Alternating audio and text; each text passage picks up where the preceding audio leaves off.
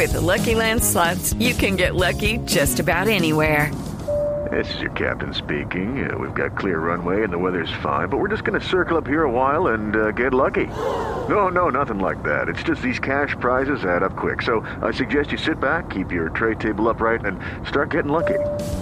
Play for free at LuckyLandSlots.com. Are you feeling lucky? No purchase necessary. Void where prohibited by law. 18 plus terms and conditions apply. See website for details.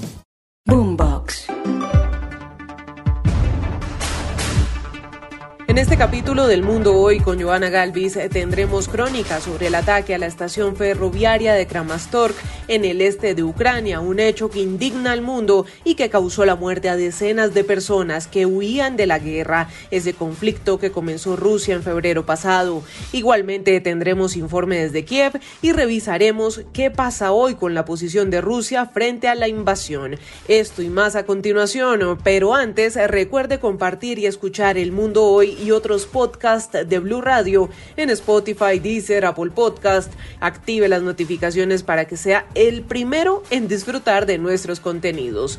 Comenzamos el recorrido por el mundo este viernes 8 eh, de abril de 2022. De nuevo, Rusia ha masacrado a la población civil en Ucrania lanzando un ataque contra una estación de tren donde centenares de personas trataban de huir de la guerra. Más de 50 murieron y cerca de 100 resultaron heridas. Dentro de las víctimas mortales se cuentan cinco menores de edad. La crónica con Enrique Rodríguez. A la geografía del horror de esta guerra se suma hoy Kramatorsk, 150.000 habitantes en el este de Ucrania, región del Donbass. Esta mañana, varios centenares de personas, en su mayoría mujeres y niños, trataban de abordar los trenes que los iban a llevar hacia el oeste, lejos de la zona donde Rusia anuncia que va a llevar a cabo una gran ofensiva. Mientras esperaban a los trenes, al menos dos misiles rusos OTR-21 han caído sobre la estación y sus alrededores, lo que ha provocado una estampida que deja víctimas mortales, en su mayoría por aplastamiento y asfixia. El ejército ruso ha negado su participación en el ataque y ha insistido en que sus fuerzas no cuentan con esos misiles, pero lo cierto es que ese armamento ha sido grabado en varias unidades rusas en la zona.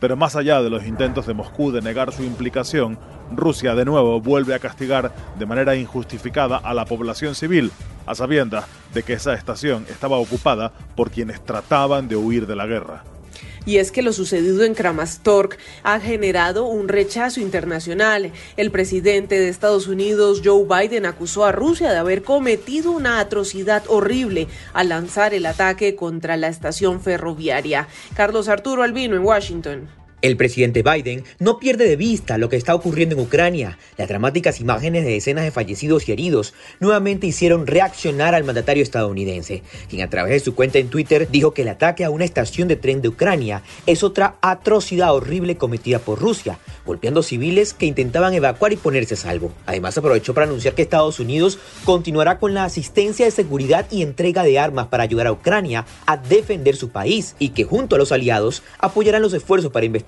este ataque mientras documentan las acciones de Rusia y lo responsabilizan. El presidente Biden también agradeció este viernes a Eslovaquia por el suministro a Ucrania de un sistema de defensa antiaéreo S-300 de fabricación rusa que será sustituido en territorio eslovaco por un sistema de misiles enviado por la OTAN y la Comisión Europea hace presencia en Ucrania. La presidenta de ese organismo, Ursula von der Leyen, estuvo en Kiev, en la capital de Ucrania, y desde allí dijo que Rusia está condenada a la descomposición de sus estructuras económicas por los recientes hechos en la invasión, en tanto que a Ucrania le aguarda un futuro europeo.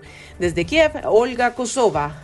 El alto representante de la Unión Europea para Política Exterior, Josep Borrell, y la presidenta de la Comisión Europea, Ursula von der Leyen, han visitado Kiev este viernes. En una reunión con el presidente de Ucrania, Volodymyr Zelensky, Ursula von der Leyen ha prometido acelerar el examen de la candidatura de Ucrania para la entrada a la Unión Europea. Borrell ha anunciado que la Unión Europea asignará otros 500 millones de euros para ayuda militar a Ucrania Asimismo, el alto representante ha condenado el ataque contra una estación de trenes en Kramatorsk, donde, eh, una ciudad en el este de Ucrania donde las autoridades locales han confirmado al menos 50 muertos y más de 300 personas heridas. El ataque se produjo cuando la gente, los habitantes de la zona intentaron a escapar por una escalada de la guerra en esta zona. Los líderes europeos han visitado una fosa común en Bucha de civiles masacrados durante la ocupación rusa en este territorio. Mientras tanto, en Kiev la vida recupera cierta normalidad una semana después de la retirada de las tropas rusas. Gracias Olga y ahora escuchemos las historias, los testimonios de aquellos ucranianos que han tenido que hasta cruzar el océano para huir de la guerra. Muchos han llegado con su vida en una maleta para intentar comenzar de nuevo en lugares como Estados Unidos. Las historias de los refugiados ucranianos las tiene desde Tijuana Celia Mendoza de la cadena aliada Voz de América. Salieron de Ucrania hace cinco días y esa fue una de las cosas que más nos preocupaba, por supuesto. No sabíamos en qué dirección iría la guerra. Chris Hosha se refiere a sus suegros Ludmila y Alec, quienes escaparon de Yarkov en Ucrania. Una decisión forzada por la guerra, explicó a la voz de América a su yerno, quien viajó a reunirse con ellos en Polonia, desde donde salieron rumbo a Tijuana, en esta su primera salida del país.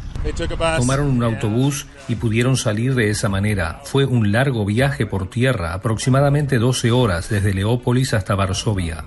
Con su vida empacada en una maleta, esta pareja que solo habla su lengua iban camino a verse con su hija en Concord, en el Bay Area.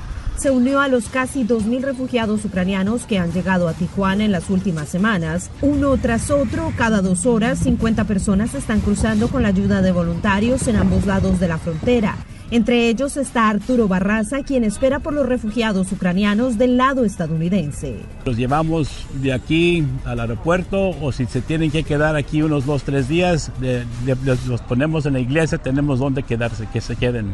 A pesar de que este acceso, conocido como el Chaparral Pedwes, ha sido habilitado para recibir a los refugiados ucranianos, las autoridades de los Estados Unidos aún no confirman que este podría ser abierto en su totalidad después de que se elimine el título 42 a finales de mayo. Informó Celia Mendoza de La Voz de América desde Tijuana, México para Blue Radio. Y por primera vez Rusia, a través del portavoz del Kremlin, Dmitry Peskov, reconoce enormes pérdidas en Ucrania y lamenta la muerte de sus soldados en la invasión. ¿Qué más pasa con la posición rusa? Silvia Carrasco. En el día 44 de la invasión y cuando Rusia ha sido expulsada del Consejo de Derechos Humanos de Naciones Unidas, Dmitry Peskov, portavoz del presidente Vladimir Putin, hablando con el canal británico Sky News y sin dar cifras, dijo que Rusia ha sufrido enormes pérdidas, lo que ha sido una gran tragedia para ellos.